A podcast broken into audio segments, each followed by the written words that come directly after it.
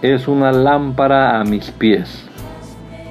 Es la luz que ilumina mi camino.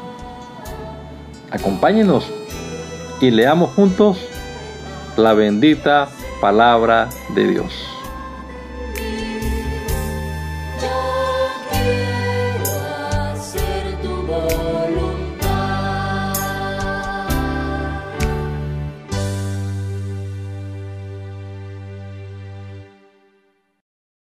Bendito Señor, te damos gracias en esta hora por la oportunidad que nos das una vez más de empezar nuestro día, Señor, leyendo tu palabra, tus consejos, tus instrucciones para nuestra vida, Dios.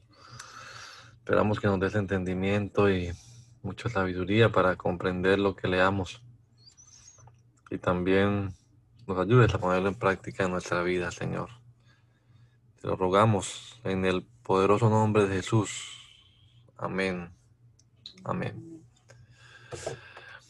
Bueno, primera Timoteo capítulo número 3. Esta es palabra fiel. Si alguno anhela ser obispo, desea una buena obra. Pero es necesario que el obispo sea irreprensible y que tenga una sola esposa, que sea sobrio, prudente, decoroso, hospedador, apto para enseñar, no afecto al vino, ni pendenciero, ni codicioso de ganancias eh, deshonestas, sino amable, apacible, no avaro. Que gobierne bien su casa, que tenga sus hijos en sujeción con toda honestidad, pues el que no gobierna, el que no sabe gobernar su propia casa, ¿cómo podrá cuidar la iglesia de Dios? No debe ser un neófito, no sea que Em, se envanezca y caiga de la condenación del diablo. También es necesario que tenga buen testimonio de los de afuera para que no caiga en descrédito y en los lazos del diablo.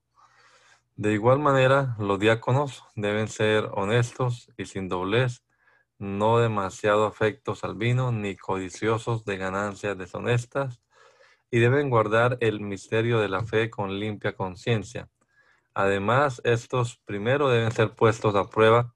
Si son irreprensibles, entonces podrán ejercer el diaconado. Las mujeres, por su parte, ah, las mujeres por su parte deben ser honestas y no calumniadoras, sino sobrias, fieles en todo. Los diáconos deben ser, deben tener una sola esposa y gobernar bien a sus hijos y sus casas, pues los que ejercen bien el diaconado ganan para sí mismos un grado honroso y mucha confianza en la fe que es en Cristo Jesús. Aunque tengo la esperanza de ir pronto a visitarte, te escribo esto para que si me tardo sepas cómo conducirte en la casa de Dios, que es la iglesia del Dios viviente, columna y baluarte de la verdad. Indiscutiblemente el misterio de la piedad es grande Dios fue manifestado en carne, justificado en el Espíritu, visto de los ángeles, predicado a las naciones, creído en el mundo, recibido arriba en gloria. Pero el Espíritu dice claramente que en los últimos tiempos algunos apostatarán de la fe y escucharán a espíritus engañadores y a doctrinas de demonios, y que por la hipocresía de los mentirosos que tienen cauterizada la conciencia, prohibirán casarse y mandarán abstenerse de los alimentos que Dios creó, para que los creyentes y los que han conocido la verdad participaran de ellos con acción de gracias. Porque todo lo que Dios creó es bueno y nada es desechable si se toma con acción de gracias pues por la palabra de Dios y por la oración es santificado. Si enseñas esto a los hombres, perdón, si enseñas esto a los hermanos, serás un buen ministro de Jesucristo, nutrido con las palabras de la fe y de la buena doctrina que has seguido. Desecha las fábulas profanas y de viejas, ejercítate para la piedad porque el ejercicio corporal es poco provechoso, pero la piedad es provechosa para todo, pues cuenta con promesa para esta vida presente y para la venidera. Esta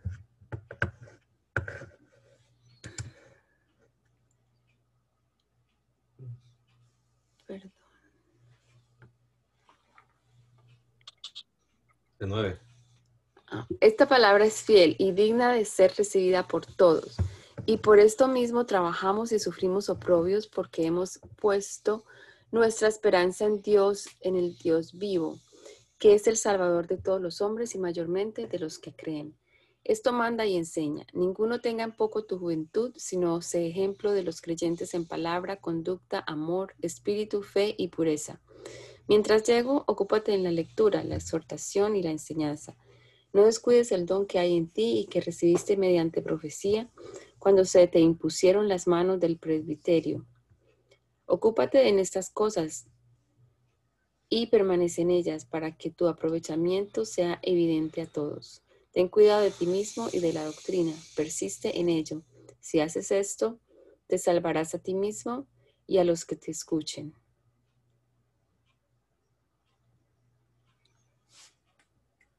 Capítulo 5.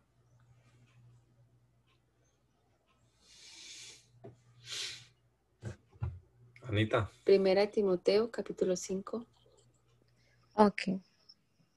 No reprendas al anciano, sino exhórtalo como un padre, a los más jóvenes como hermanos, a las ancianas como madres, a las jovencitas con toda pureza como hermanas.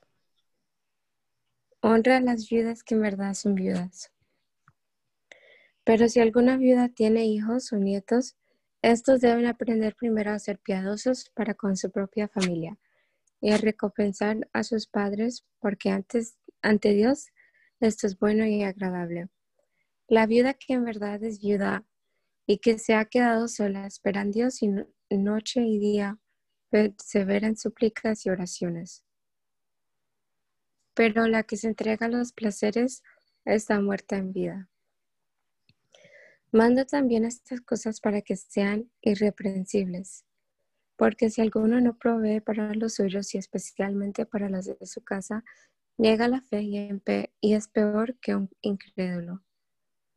En la lista deben figurar solo las viudas mayores de 60 años y que hayan tenido un solo marido, que cuenten un testimonio de buenas obras como haber criado hijos, practicado la hospitalidad, lavado los pies de los santos, socorrido a los afligidos y practicado toda buena obra. Pero no admitas viudas más jóvenes porque luego se rebelan contra Cristo y llevadas por sus deseos quieren casarse con lo que incurren en condenación por quebrantar su primera fe. Además, aprenden a ser ociosas y a andar de casa en casa, y no solamente se vuelven ociosas, sino también chismosas y entrometidas y hablan de lo que no deben. Por eso quiero que las viudas jóvenes se casen y críen hijos, que gobiernen su casa y no den al adversario ninguna ocasión de maledicencia, porque ya algunas se han apartado por seguir a Satanás. Si algún creyente o alguna creyente tiene viudas, que las mantenga para no grabar a la iglesia que las mantenga para no probar la iglesia. Así habrá lo suficiente para las viudas que en verdad lo son. Los ancianos que gobiernan bien deben considerarse dignos de doble honor, mayormente los que se dedican a predicar y enseñar. Pues la escritura dice, no pondrás bozal al buey que trilla, y digno es el obrero de su salario. No admitas ninguna acusación contra un anciano, a menos que haya dos o tres testigos.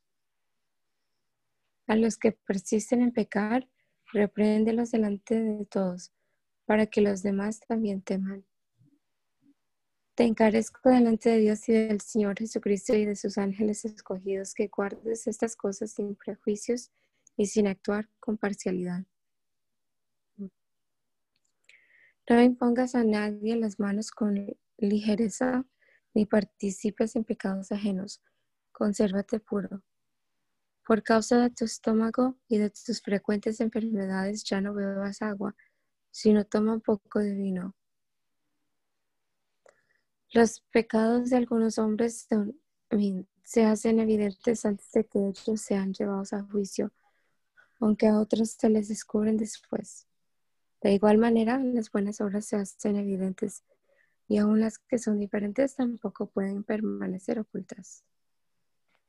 Todos los que están sujetos a, a esclavitud consideren a sus amos dignos de todo honor, para que no sea blasfemado el nombre de Dios ni la doctrina. Y los que tienen amos creyentes no deben considerarlos menos por ser hermanos. Al contrario, deben servirles mejor ya que los que se benefician de su buen servicio son creyentes y amados. Esto debes enseñar y exhortar. Si alguno enseña otra cosa y no se aviene a las sanas palabras de nuestro Señor Jesucristo y a la doctrina que corresponde a la piedad, está envanecido, no sabe nada, y delira acerca de cuestiones y contiendas de palabras, de las cuales nacen las envidias, los pleitos, las blasfemias, las malas sospechas y las disputas necias de hombres de entendimiento corrupto y privado de la verdad, que hacen de la piedad una fuente de ganancia. De gente así, apártate. Pero la piedad es una gran ganancia cuando ya acompañada de contentamiento, porque nada hemos traído a este mundo y sin duda nada podremos sacar. Así que si tenemos sustento y abrigo, contentémonos con eso. Los que quieren enriquecerse caen en la trampa de la tentación y en muchas codicias necias y nocivas que hunden a los hombres en la, en la destrucción y la perdición. Porque la raíz de todos los males es el amor al dinero, el cual algunos por codiciarlo se extraviaron de la fe y acabaron por experimentar muchos dolores. Pero tú, hombre de Dios, huye de estas cosas y sigue la justicia, la piedad, la fe, el amor, la paciencia y la mansedumbre. Presenta la buena batalla de la fe, aférrate a la vida eterna, a la cual también fuiste llamado cuando hiciste la buena profesión delante de muchos testigos delante de Dios que da vida a todas las cosas y de Jesucristo que dio testimonio de la buena profesión delante de Poncio Pilato, te mando que mantengas el mandamiento, el mandamiento inmáculo e irreprensible hasta la aparición de nuestro Señor Jesucristo, la cual a su debido tiempo mostrará al bienaventurado y solo soberano Rey de Reyes y Señor de Señores, el único que es inmortal y que habita en luz inaccesible, a quien ningún hombre ha visto ni puede ver, al cual sea la honra y el imperio sempiterno. Amén. A los ricos de este siglo, mándales que no sean altivos, ni pongan su esperanza en las riquezas, las cuales son inciertas, sino en el Dios vivo, que nos da todas las cosas en abundancia, para que las disfrutemos. Mándales que hagan el bien y que sean ricos en buenas obras, dadivosos y generosos, que atesoren para sí mismo un buen fundamento para el futuro, que se aferren a la vida eterna. Timoteo, guarda lo que se te ha encomendado, evita las pláticas profanas acerca de cosas vanas y los argumentos de la falsa falsamente llamada ciencia la cual algunos profesaron y se desviaron de la fe. Que la gracia sea con ustedes. Amén. Segunda carta a Timoteo. Yo, Pablo, apóstol de Jesucristo por la voluntad de Dios y según la promesa de la vida que es en Cristo Jesús, a Timoteo, amado Hijo, que tengas gracia, misericordia y paz de Dios el Padre y de Jesucristo nuestro Señor. Doy gracias a Dios, a quien como mis antepasados sirvo con limpia conciencia de que siempre día y noche me acuerdo de ti en mis oraciones. Al acordarme de tus lágrimas, siento deseo de verte para llenarme de gozo. Pues me viene a la memoria la fe sincera que hay en ti, la cual habitó primero en tu abuela Loida y en tu madre Unice, y estoy seguro que habita en ti también. Por esto te aconsejo que avives el fuego del don de Dios que por la imposición de mis manos está en ti. Porque no nos ha dado Dios un espíritu de cobardía, sino de poder, de amor y de dominio propio. Por tanto, no te avergüences de dar testimonio de nuestro Señor, ni tampoco de mí, preso suyo. Al contrario, participa de las aflicciones por el Evangelio según el poder de Dios, quien nos salvó y nos llamó con llamamiento santo, no conforme a nuestras obras, sino según el propósito suyo y la gracia que nos fue dada en Cristo, según antes de los tiempos de los siglos, pero que ahora ha sido manifestada por la aparición de nuestro Salvador Jesucristo, quien quitó la muerte y sacó a la luz la vida y la inmortalidad por medio del Evangelio del cual yo fui constituido predicador, apóstol y maestro de los no judíos. Para eso mismo padezco, por eso mismo padezco a esto, pero no me avergüenzo, porque yo sé a, quién he creído y estoy seguro de que Él es poderoso para guardar mi depósito para aquel día. Retén la forma de las sanas palabras que oíste de mí en la fe y en el amor que es en Cristo Jesús. Guarda el buen depósito por el Espíritu Santo que habita en nosotros. Ya sabes que me abandonaron todos los que están en Asia, de los dos de los cuales son Figelo y Hermógenes. Que el Señor tenga misericordia de la casa de Onesíforo, porque muchas veces me reanimó y no se avergonzó de mis cadenas, sino que cuando estuvo en Roma me buscó afanosamente y me halló. Que en aquel día el Señor le conceda hallar misericordia cerca del Señor. Tú mejor que nadie sabes cuánto nos ayudó en Éfeso. Tú, hijo mío, esfuérzate en la gracia que tenemos en Cristo Jesús. Lo que has oído de mí ante muchos testigos, encárgaselo a hombres fieles que sean idóneos para enseñar también a otros. Tú, por tu parte, sufre penalidades como buen soldado de Jesucristo. Ninguno que milita se enreda en los negocios de la vida a fin de agradar a aquel que lo tomó por soldado. Y tampoco el que lucha como atleta es coronado, sino lucha legítimamente. El labrador para participar de los frutos debe trabajar primero. Considera lo que dijo y el Señor te dé entendimiento en todo. Acuérdate de Jesucristo, del linaje de David, que resucitó de los muertos conforme a mi evangelio, en el cual sufro penalidades y hasta encarcelamientos como si fuera yo un malhechor, pero la palabra de Dios no está presa. Por eso todo lo soporto por causa de los escogidos, para que ellos también obtengan la salvación que es en Cristo Jesús con gloria eterna. Esta palabra es fiel. Si morimos con Él, también viviremos con Él. Si sufrimos, también reinaremos con Él. Si lo negamos, también Él nos negará. Si somos infieles, Él permanece fiel. Él no puede negarse a sí mismo. Recuérdales esto y, exhórtalos ante el Señor a no contender acerca de palabras que para nada aprovecha y que solo lleva a la perdición de los que escuchan.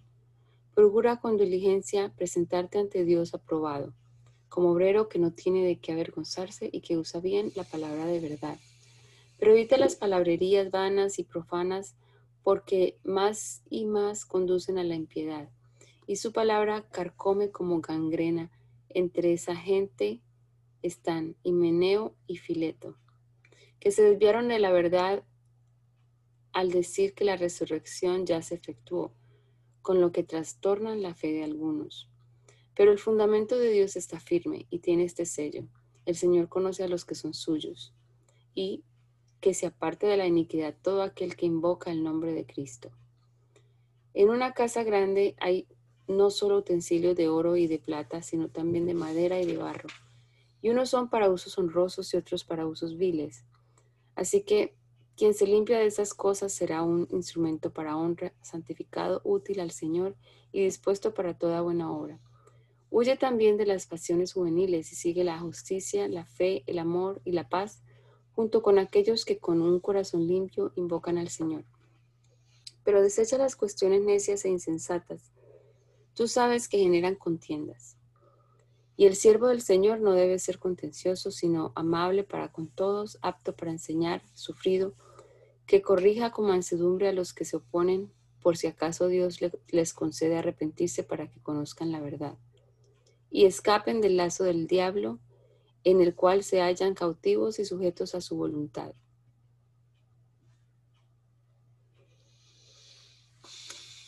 Capítulo 3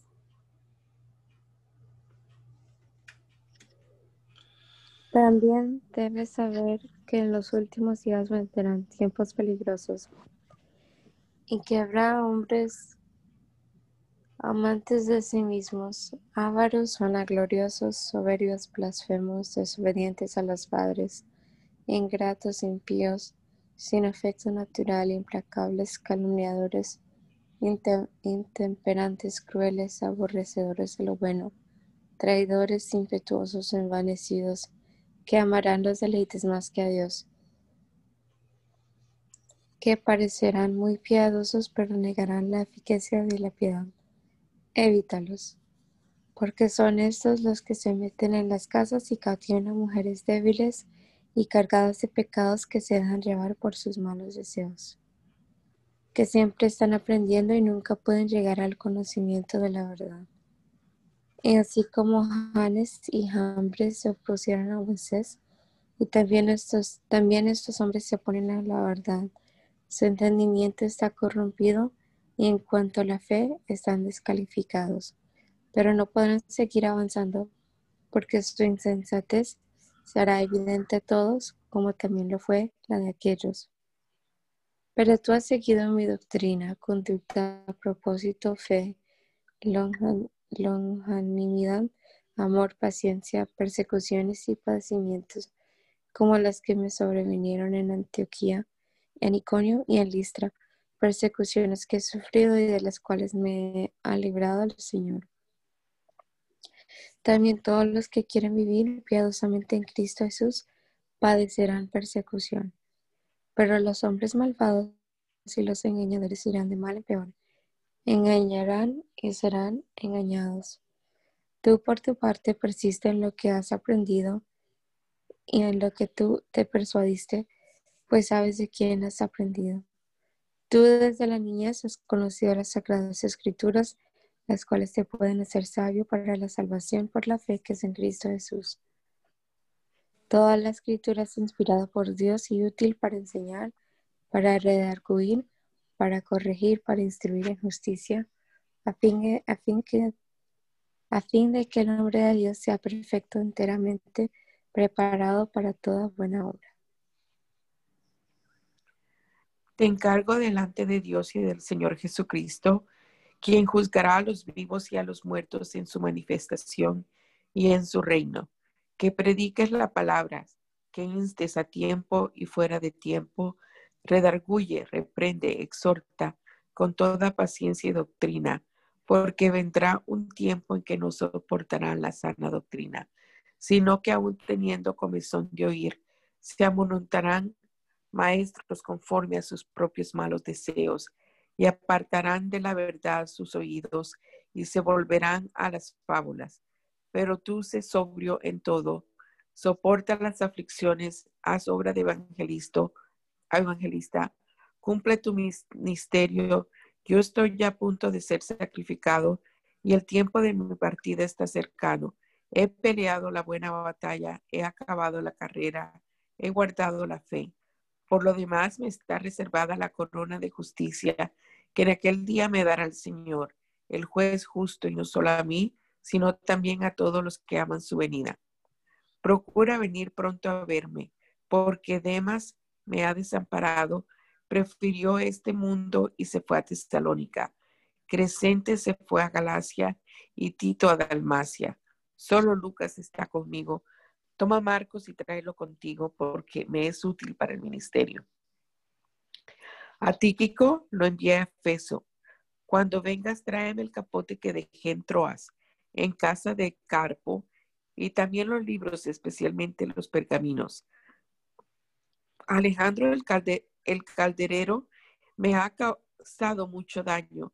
Que el Señor le pague conforme a sus hechos. Cuídate también tú de él, pues se ha opuesto mucho a nuestras palabras. En mi primera defensa nadie estuvo a mi lado. Todos me desampararon. Espero que no les sea tomado en cuenta. Pero el Señor sí estuvo a mi lado y me dio fuerzas para que por mí se cumpliera la predicación y todas las naciones la oyeran. Así fui librado de la boca del león, y el Señor me librará de toda obra mala y me preservará para su reino celestial. A él sea la gloria por los siglos de los siglos. Amén. Saluda a Prisca y Aquila y a la casa de Onesíforo, Erasto, que se quedó en Corinto, y a Trófimo, lo dejé en Mileto, pues estaba enfermo. Procura venir antes del invierno. Eubulo te saluda lo mismo que prudente, que, I'm sorry, que prudente. Lino, Claudia y todos los hermanos. Que el Señor Jesucristo esté con tu espíritu. Que la gracia sea con ustedes. Amén.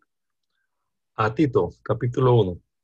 Yo, Pablo, siervo de Dios y apóstol de Jesucristo, según la fe de los escogidos de Dios y el conocimiento de la verdad que corresponde a la piedad, en la esperanza en la vida eterna, la cual Dios, que no miente, prometió desde antes del principio de los siglos, ya su debido tiempo manifestó su palabra por medio de la predicación que me fue encomendada por mandato de Dios nuestro Salvador, a Tito, verdadero Hijo en nuestra fe común, recibe gracia, misericordia y paz de Dios el Padre y del Señor y de Jesucristo nuestro Salvador.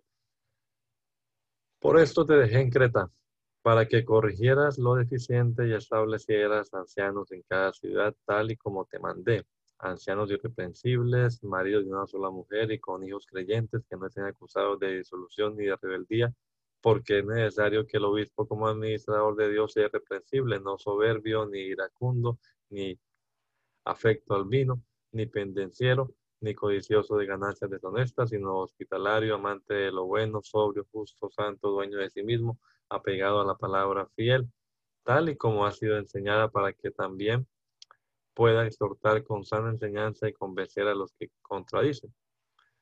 Porque aún hay muchos rebeldes que hablan de vanidades y de engaños, especialmente los de la circuncisión, a los cuales es preciso tapar la boca estos trastornan casas enteras y a cambio de ganancias deshonestas enseñan lo que no conviene.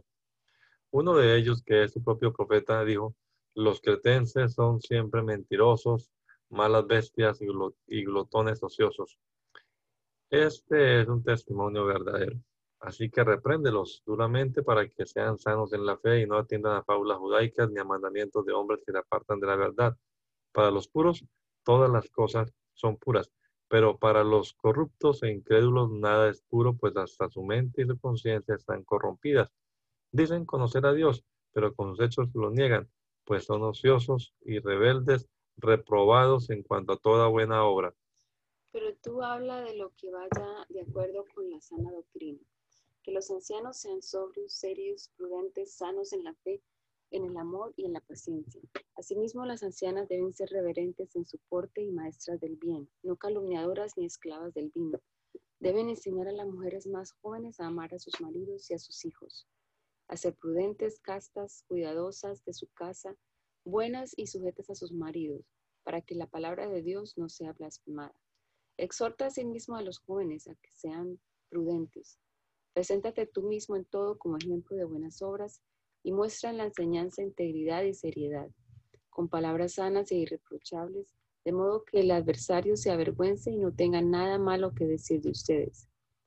Exhorta a los siervos a que se sujeten a sus amos y a que les agradezcan y a que les agraden en todo, que no sean respondones, ni los defrauden, sino que se muestren fieles en todo, para que en todo engalanen la doctrina de Dios, nuestro Salvador.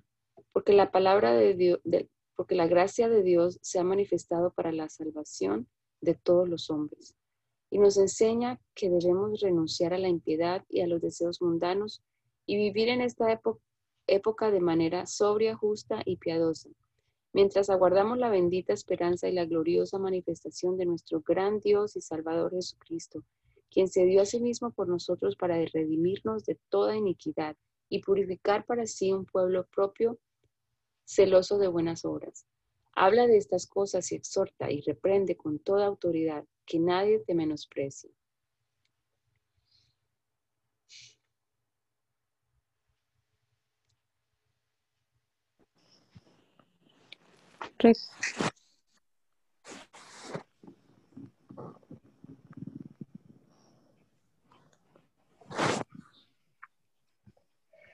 Recuérdales que se sujeten a los gobernantes y a las, a las autoridades.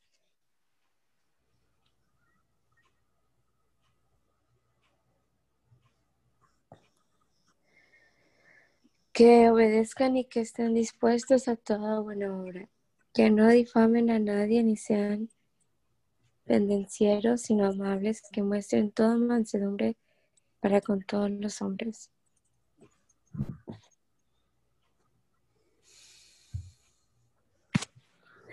Porque en otro tiempo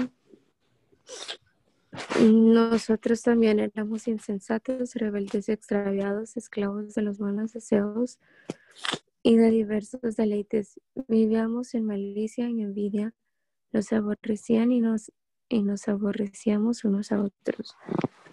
Pero cuando se manifestó la bondad de Dios, nuestro Salvador, es su amor para con los hombres nos salvó, y no por obras de justicia que nosotros hubiéramos hecho, sino por su misericordia, por el lavamiento de la regeneración y por la renovación en el Espíritu Santo,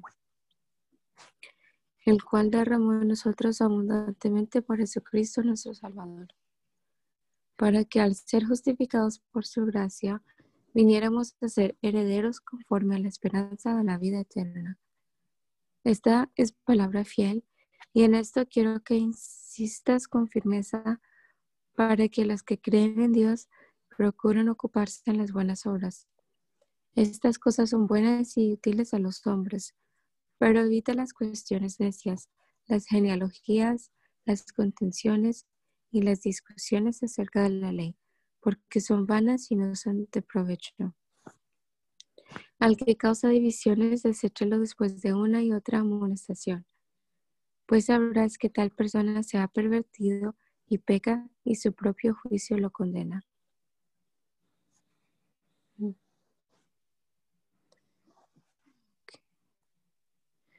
Cuando te envíe a Artemas o a Tíquico, apresúrate a reunirte conmigo en Nicópolis, porque he decidido pasar allí el invierno.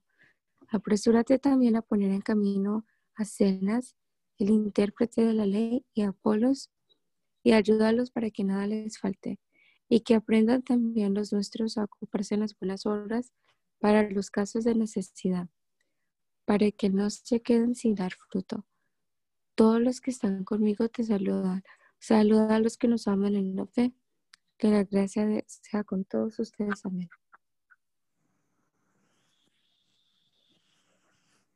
¿Sigo, Filemón? Sí.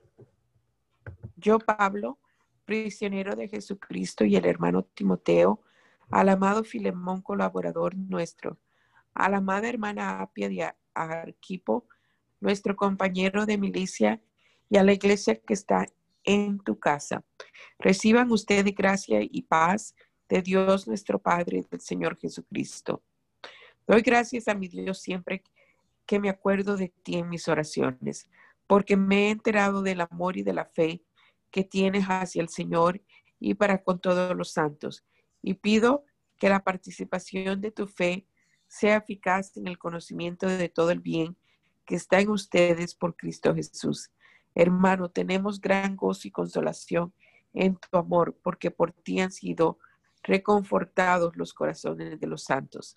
Por eso, ya que tengo mucha libertad en Cristo, para mandarte lo que conviene. Más bien te ruego por amor, yo Pablo, que ya soy anciano y además prisionero de Jesucristo, te ruego por mi hijo Onésimo, que es el fruto de mis prisiones. En otro tiempo él te resultaba inútil, pero ahora nos es útil a ti y a mí. Ahora vuelvo a enviártelo y te pido recibirlo como si me recibieras a mí mismo.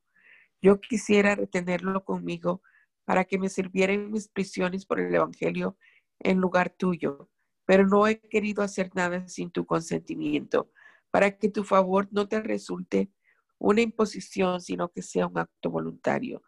Tal vez para esto se apartó de ti por algún tiempo, para que lo recibas para siempre, ya no ya como a un esclavo, sino como a alguien más que un esclavo como a un hermano amado de manera especial para mí, pero más aún para ti, tanto en la carne como en el Señor. Así que si me consideras tu compañero, recíbelo como si fuera yo mismo. Y si algún daño te causó o si te debe algo, ponlo a mi cuenta.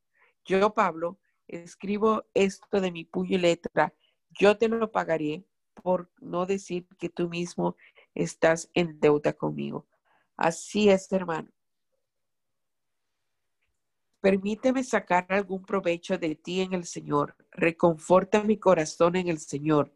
Te he escrito porque confío en tu obediencia y porque sé que harás aún más de lo que te, de lo que te pido. Prepárame también alojamiento, pues espero que por las oraciones de ustedes se les concederá verme.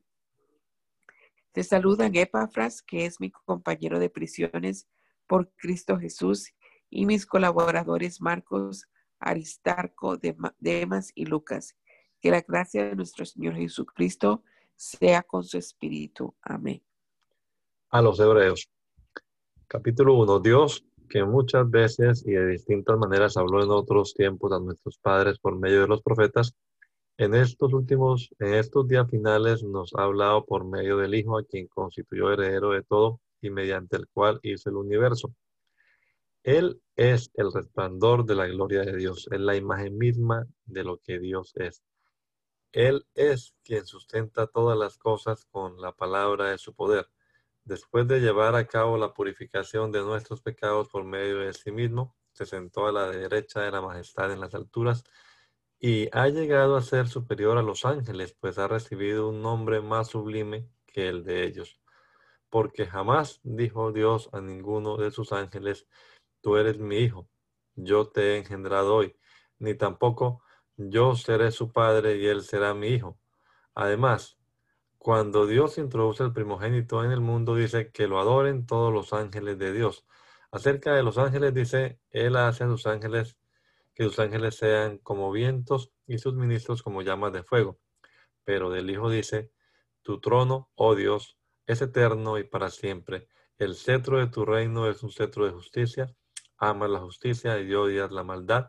Por eso te ungió Dios, tu Dios, con óleo de alegría más que a tus compañeros. Y también dice, Señor, tú fundaste la tierra en el principio y los cielos son obras de tus manos. Ellos perecerán, pero tú permaneces para siempre. Todos ellos se desgastan como un vestido, los enrollarás como un manto y quedarán cambiados, pero tú eres el mismo y tus años no, acaban, no tendrán fin. Dios jamás le dijo a ninguno de los ángeles, siéntate a mi derecha hasta que ponga a tus enemigos por estrado de tus pies. ¿Y acaso no son todos ellos espíritus ministradores enviados para servir a quienes serán herederos de la salvación? Por tanto, es necesario que prestemos más atención a lo que hemos oído, no sea que nos extraviemos. Porque si el mensaje anunciado por medio de los ángeles fue firme y toda transgresión y desobediencia recibió su justo castigo, ¿cómo escaparemos nosotros si descuidamos una salvación tan grande? Esta salvación fue anunciada primeramente por el Señor y los que la oyeron nos la confirmaron.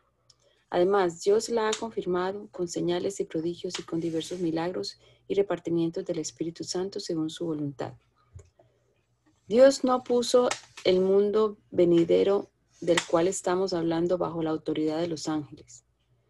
Como alguien testificó en cierto lugar, ¿qué es el hombre para que te, te acuerdes de él? ¿O el Hijo del hombre para que lo tengas en cuenta?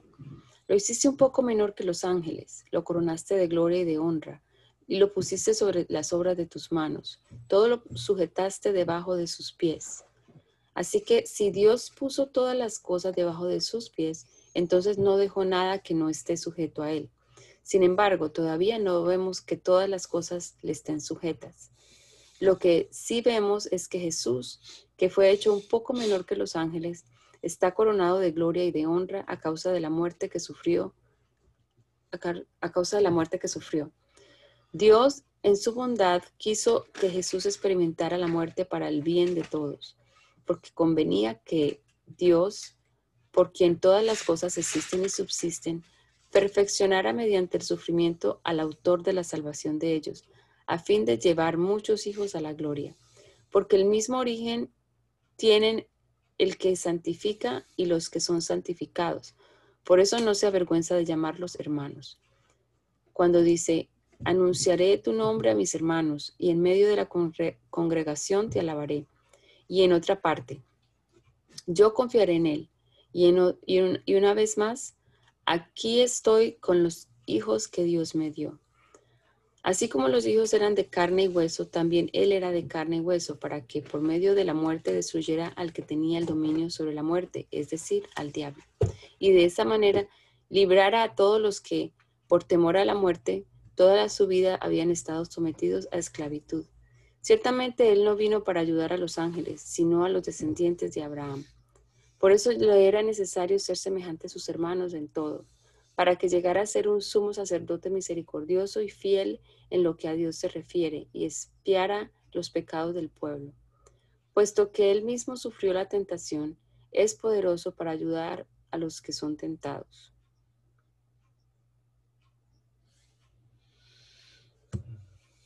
Capítulo 3. Por lo tanto, hermanos santos que tienen parte del llamamiento celestial, Consideren a Cristo Jesús el apóstol y sumo sacerdote de la fe que profesamos. Él es fiel al que lo constituyó como lo fue también Moisés en toda la casa de Dios. Pero a Jesús se le ha conocido más honor que a Moisés, así como el que hace una casa se le rinde más honor que la, que la casa misma.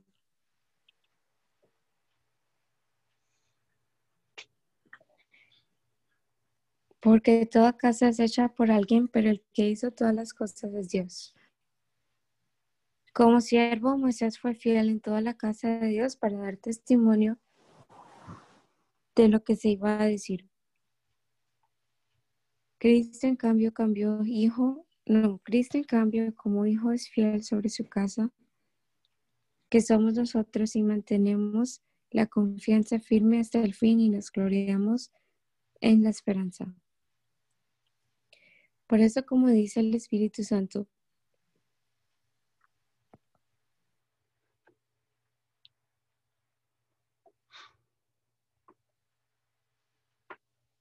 Aló. Sorry, es que me duele mucho la garganta. Por eso, como dice el Espíritu Santo, Si ustedes oyen hoy su voz, no endurezcan su corazón, como lo hicieron en el desierto, en el día de la tentación, cuando me provocaron. Allí los antepasados de ustedes me tentaron, me pusieron a prueba, aun cuando durante 40 años habían visto mis obras. Por eso me disgusté contra ellos y dije, su corazón siempre divaga, no han reconocido mis caminos. Por eso en mi furor juré, no entrarán en mi reposo. Hermanos, cuiden de que no haya entre ustedes ningún corazón pecaminoso e incrédulo que los lleve a apartarse del Dios vivo. Más bien, anímense unos a otros día tras día mientras se diga hoy, para que el engaño del pecado no endurezca a nadie. Nosotros hemos llegado a participar de Cristo siempre y cuando retengamos firme hasta el fin la confianza que tuvimos al principio. Como ya se ha dicho, si ustedes oyen hoy su voz, no endurezcan su corazón como cuando me provocaron. ¿Y quiénes fueron los que lo provocaron aún después de haberlo oído?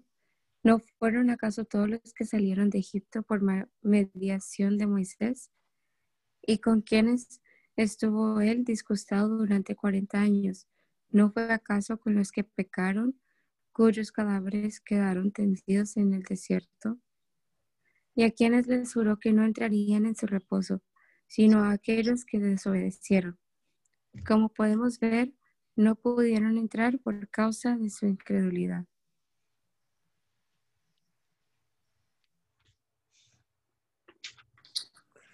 Por eso, por eso temamos a Dios mientras tengamos todavía la promesa de entrar en su reposo no sea que alguno de ustedes parezca haberse quedado atrás, porque la buena nueva se nos ha anunciado a nosotros lo mismo que a ellos, pero de nada les sirvió a ellos el oír esta palabra por porque cuando lo oyeron no la acompañaron con fe.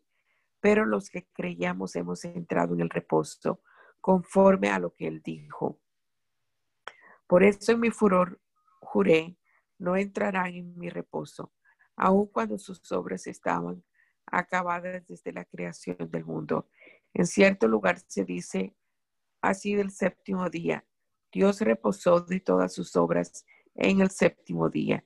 Y una vez más dice, no entrarán en mi reposo. Por tanto, y puesto que aún falta que algunos entren en el reposo, y como aquellos a quienes primero se les anunció, la buena nueva no entraron por causa de su desobediencia.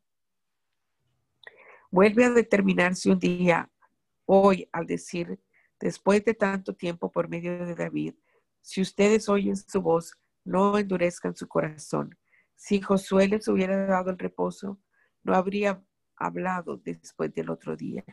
De modo que aún queda un reposo para el pueblo de Dios, porque el que entra en su reposo, reposa también de sus obras, como Dios reposó de las suyas. Procuremos, pues, entrar en este, en este reposo para que nadie siga el ejemplo de los que desobedecieron. La palabra de Dios es viva y eficaz, más cortante que la espada de dos filos, pues penetra hasta partir el alma y el espíritu, las coyunturas y los tuétanos, y discierne los pensamientos y las intenciones del corazón. Nada de lo que Dios creó puede esconderse de él, sino que todas las cosas quedan al desnudo y descubiertas a los ojos de aquel a quien tenemos que rendir cuentas. Por lo tanto, y ya que en Jesús, el Hijo de Dios, tenemos un gran sumo sacerdote que traspasó los cielos, retengamos nuestra profesión de fe, porque no tenemos un sumo sacerdote que no pueda compadecerse de nuestras debilidades, sino uno que fue tentado en todo de la misma manera que nosotros, aunque sin pecado. Por tanto, acerquémonos confiadamente al trono de la gracia para alcanzar misericordia y hallar gracia para cuando necesitamos ayuda. Todo sumo sacerdote es elegido entre los hombres y constituido a favor de los hombres ante la presencia de Dios para presentar ofrendas y sacrificios por los pecados y para mostrarse paciente con los ignorantes y extraviados, ya que él mismo adolece de la debilidad humana. Por eso mismo debe presentar una ofrenda por sus propios pecados, así como por los del pueblo. Pero nadie puede tomar este honor por cuenta propia, sino solo aquel que es llamado por Dios, como en el caso de Aarón. Tampoco Cristo se glorificó a sí mismo haciendo de sumo sacerdote, sino que ese honor se lo dio el que le dijo, tú eres mi hijo, yo te engendrado hoy. Y en otro lugar también dice, tú eres sacerdote para siempre, según el orden de Melquisedec. Cuando Cristo vivía en este mundo con gran clamor y lágrimas, ofreció ruegos y súplicas al que lo podía librar de la muerte y fue escuchado por su temor reverente. Aunque era hijo, aprendió a obedecer mediante el sufrimiento y una vez que alcanzó la perfección, llegó a ser el autor de la salvación eterna para todos los que le obedecen. Y Dios lo declaró sumo sacerdote, según el orden de Melquisedec. Acerca de esto tenemos mucho que decir, aunque no es fácil de explicarlo porque ustedes son lentos para entender. Aunque después de tanto tiempo ya deberían ser maestros. Todavía es necesario que se les vuelva a enseñar lo más elemental de la palabra de Dios. Esto es tan así que lo que necesitan es leche y no alimento sólido. Pero todos los que se alimentan de leche son inexpertos en la palabra de justicia porque son como niños. El alimento sólido es para los que ya han alcanzado la madurez, para los que pueden discernir entre el bien y el mal y han ejercitado su capacidad de tomar decisiones. Por lo tanto, dejemos a un lado las enseñanzas elementales acerca de Cristo y avancemos hacia la perfección. No volvamos a cuestiones básicas, tales como el arrepentimiento de las acciones que nos llevan a la muerte, o la fe en Dios, o las enseñanzas acerca del bautismo, o la imposición de manos, o la resurrección de los muertos y el juicio eterno. Todo esto lo haremos, sí, si Dios nos los todo esto lo haremos, si Dios nos lo permite. No es posible que los que alguna vez fueron iluminados y saborearon el don celestial y tuvieron parte en el Espíritu Santo y saborean además la buena palabra de Dios y los poderes del mundo venidero, pero volvieron a caer, vuelvan también a ser renovados para arrepentimiento. Eso sería volver a crucificar al Hijo de Dios para ellos mismos y exponerlo a la vergüenza pública. Cuando la tierra absorbe la lluvia que le cae con frecuencia y produce plantas útiles para quienes la cultivan, recibe la bendición de Dios. Pero cuando produce espinos y abrojos no vale nada. Poco le falta para ser maldecida y acaba por ser quemada. Queridos hermanos, aunque hablamos así, con respecto a ustedes estamos convencidos de cosas mejores que tienen que ver con la salvación. Porque Dios es justo y no olvidará el trabajo de ustedes y el amor que han mostrado hacia él, hacia él mediante el servicio a los santos como hasta ahora lo hacen. Pero deseamos que cada uno de ustedes muestre el mismo entusiasmo hasta el fin, para la plena realización de su esperanza. Y para que no se hagan perezosos, sino que sigan el ejemplo de quienes por medio de la fe y la paciencia heredan las promesas. Cuando Dios hizo la promesa a Abraham, juró por sí mismo porque no había nadie superior a él por quien jurar, y dijo, ciertamente te bendeciré con abundancia y multiplicaré tu descendencia. Y Abraham esperó con paciencia y recibió lo que Dios le había prometido. Cuando alguien jura, lo hace por alguien superior a sí mismo. De esa manera confirma lo que ha dicho y pone fin a toda discusión. Por eso Dios, queriendo demostrar claramente a los herederos de la promesa de sus que sus propósitos no cambian, les hizo un juramento. Para que por estas dos cosas que no cambian y en, la, en las que Dios no puede mentir, tengamos un sólido consuelo los que buscamos refugio y nos aferramos a la esperanza que se nos ha propuesto. Esta esperanza mantiene nuestra alma firme y segura como un ancla y penetra hasta detrás del velo, donde Jesús, nuestro precursor, entró por nosotros y llegó a ser sumo sacerdote para siempre, según el orden de Melquisedec.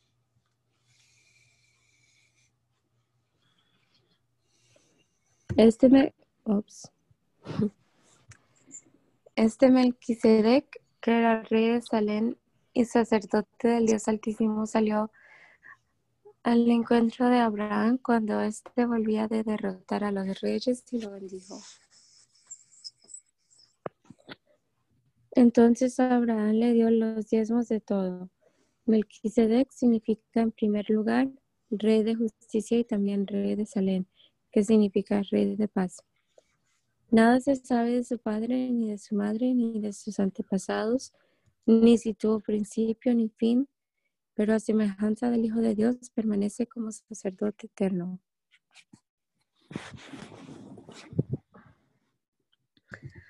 Ustedes pueden ver entonces su grandeza.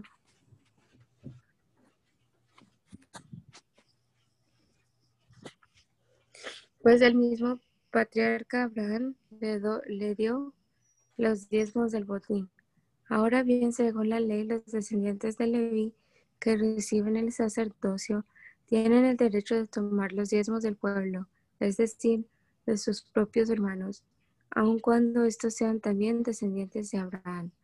Pero Melquisedec, aunque no era descendiente de Leví, tomó de Abraham los diezmos y bendijo al que tenía las promesas. Y nadie puede negar que el que bendice es superior al que recibe la bendición. En este caso, los que reciben los diezmos son simples hombres, pero en aquel los recibe Melquisedec de quien se da testimonio de que vive. Y hasta podría decirse que Leví, que ahora recibe los diezmos, en aquel tiempo los pagó por medio de Abraham. Pues Leví ya estaba presente en su antepasado, Abraham, cuando Melquisedec le salió al encuentro.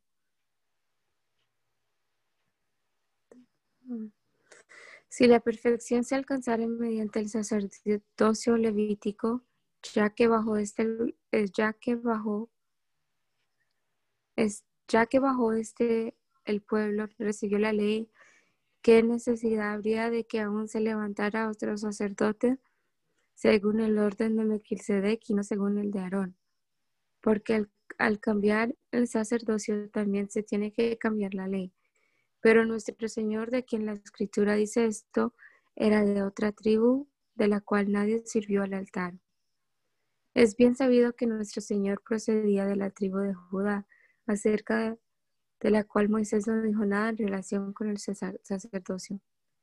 Esto resulta más evidente si el nuevo sacerdote que se levanta es alguien semejante a Melquisedec, quien no llegó a ser sacerdote por ceñirse a una ley meramente humana, sino por el poder de una vida indestructible.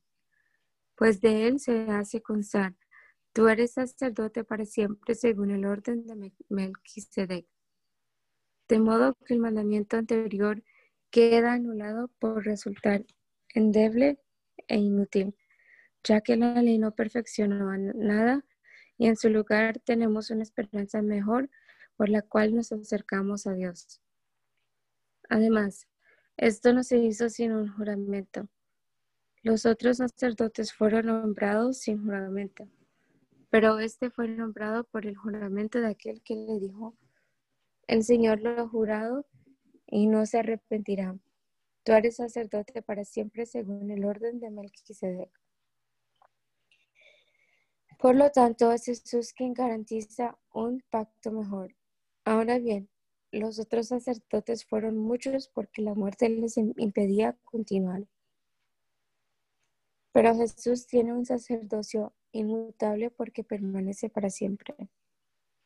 Por eso también puede salvar para siempre a los que por medio de él se acercan a Dios, ya que vive siempre para interceder por ellos. Jesús, el sumo sacerdote que necesitábamos tener, santo, inocente, sin mancha, apartado de los pecadores y exaltado por encima de los cielos, no es como los otros sumos sacerdotes que diariamente tienen que ofrecer sacrificios, primero por sus propios pecados y luego por los del pueblo. Jesús hizo esto una sola vez y para siempre cuando se ofreció a sí mismo. La ley nombra sumos sacerdotes a hombres débiles, pero el juramento, que es posterior a la ley, nombra sumo sacerdote al Hijo, quien ha sido hecho perfecto para siempre. Ahora bien, el punto principal de lo que venimos diciendo es que el sumo sacerdote que tenemos es tal que se sentó a la derecha del trono de la majestad de los cielos. Él es el ministro del santuario de este tabernáculo verdadero, levantado por el Señor y no por los hombres. Todos somos sacerdotes designados para presentar ofrendas y sacrificios, y por eso es necesario que también tenga algo que ofrecer. Si estuviera sobre la tierra, ni siquiera sería sacerdote, porque aquí ya hay sacerdotes que presentan las ofrendas de acuerdo con la ley. Estos sacerdotes sirven a lo que no es más que modelo y sombra de las cosas celestiales, tal y como se le advirtió a Moisés cuando iba a levantar el tabernáculo. Ten cuidado de hacer todas las cosas según el modelo que se te ha mostrado en el monte. Pero nuestro sumo sacerdote ha recibido un ministerio mucho mejor, pues él pues es mediador de un pacto mejor, establecido sobre mejores promesas. Si el primer pacto hubiera sido perfecto, no habría sido necesario un segundo pacto. Pero Dios, al reprocharle sus defectos, dice, vienen días, dice el Señor, en que estableceré un nuevo pacto con la casa de Israel y la casa de Judá. Ese pacto no será semejante al que dice con sus antepasados, el día en que los tomé de la mano para sacarlos de la tierra de Egipto, pues ellos no fueron fieles a mi pacto. Y por eso los abandoné, dice el Señor. Este es el pacto que haré con la casa de Israel. Después de aquellos días, dice el Señor, pondré mis leyes en su mente y les escribiré sobre su corazón y yo seré su Dios y ellos serán mi pueblo. Ya nadie enseñará a su prójimo, ni le dará a su hermano, conoce al Señor, ni le dirá a su hermano, conoce al Señor, porque todos me conocerán, desde el más pequeño hasta el más grande. Seré misericordioso con sus injusticias y nunca más me acordaré de sus pecados ni de sus iniquidades. Al decir nuevo pacto, se ha dado por viejo al primero, y lo que es viejo y anticuado está en vías de desaparecer. Bueno, hasta aquí la lectura, oremos. Gracias te damos, Señor Jesús, en esta mañana. Gracias porque nos, das, nos diste este privilegio, Señor, de leer tu palabra, Señor, de, de poder aprender de ella. Y te pedimos, Señor, que podamos ponerla en práctica y podemos, Señor Jesús, en nuestro corazón y aplicarla también, Señor. Gracias por lo que haces en nuestras vidas y bendice, Señor, este resto de día. En tu nombre, Jesús. Amén. Amén, amén. Amén.